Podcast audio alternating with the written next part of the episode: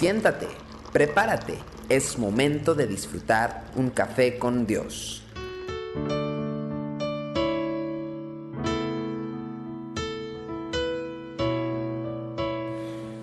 Qué bueno que estamos juntos en Café con Dios. Dice Hechos de los Apóstoles capítulo 20, 36 al 38. Cuando hubo dicho estas cosas, se puso de rodillas y oró con todos ellos. Entonces hubo gran llanto de todos, y echándose al cuello de Pablo le besaban, doliéndose en gran manera por la palabra que dijo, de que no verían más su rostro, y le acompañaron al barco. ¿Sabe? Muchos comentaristas y, bueno, los escritos mismos de la Biblia, podemos mirar al, al, carácter fuerte del apóstol Pablo y algunos hasta podrían pensar que tenía un corazón un tanto duro, difícil. Una ilustración típica de estas características se nos dice que el incidente que tiene con Juan Marcos en, Hechos capítulo 15. El apóstol opinaba que quien había desertado una vez del ministerio no debía seguirlos acompañando en, en los viajes ministeriales y misioneros. Sin embargo, Bernabé creía que se le debía dar una segunda oportunidad. Esta lucha entre los dos fue tan grande que no pudieron llegar a un acuerdo y tuvieron que separarse. No son pocos los comentaristas que opinan que el mayor causante de esta separación fue Pablo, principalmente por causa de su intolerancia a este asunto y a otros. No nos cabe duda que con el pasar de los años, Dios va tratando la vida de cada uno de sus hijos, de cada líder, de cada persona que lo sirve, para quitar aquellas asperezas que causan dolor a los demás. Con seguridad el gran apóstol no quedó fuera de este trato del Maestro. En su segunda carta a los Corintios, Pablo parece haber experimentado, entre otras cosas, latigazos, prisiones, azotes, eh, y un sinnúmero de padecimientos que están allí registrados.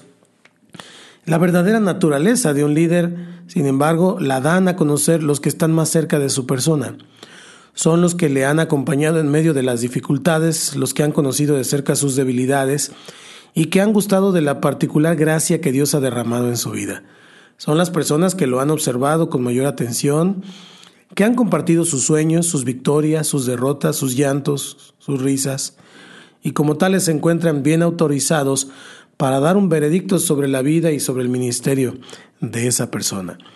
La despedida de Pablo en Mileto nos ofrece el mejor comentario acerca de la persona que era él, la clase de persona que era él, porque lo vemos rodeado de los que más cerca estuvieron de él. Lucas nos dice que ellos comenzaron a llorar desconsoladamente, afligidos porque Pablo les había dicho que no le iban a volver a ver. Tristemente, en más de una de nuestras congregaciones, la partida de su líder sería motivo de alivio. Dirían, qué bueno que ya se fue. Pero esas personas que estaban con Pablo lo besaban, lo abrazaban, mientras derramaban abundantes lágrimas por la inminente partida del gran maestro y apóstol.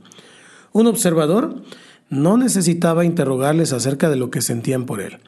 Sus gestos y su comportamiento hablaban con singular elocuencia del lugar que se había ganado en sus corazones.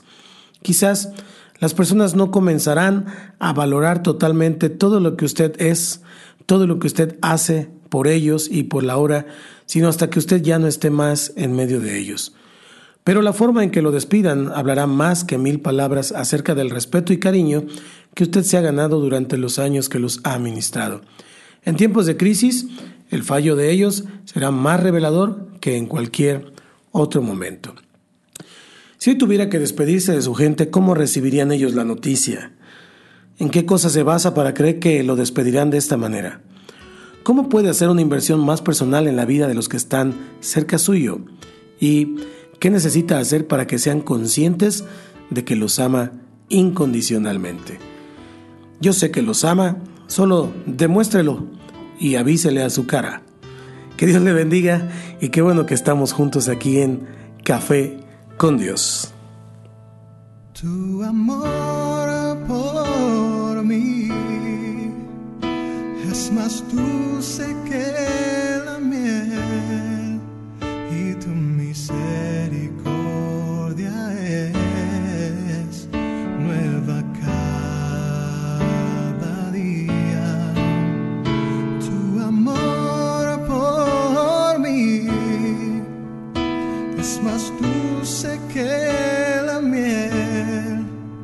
y tu misericordia es nueva cada día. Es por eso que te alabo, es por eso que te sirvo, es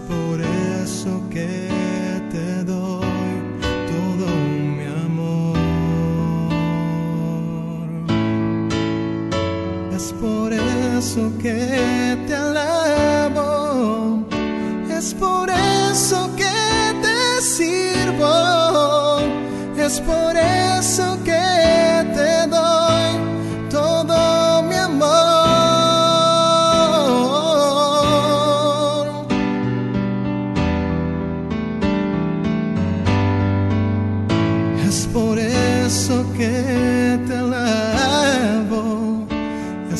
por eso que te sirvo, es por eso que te doy.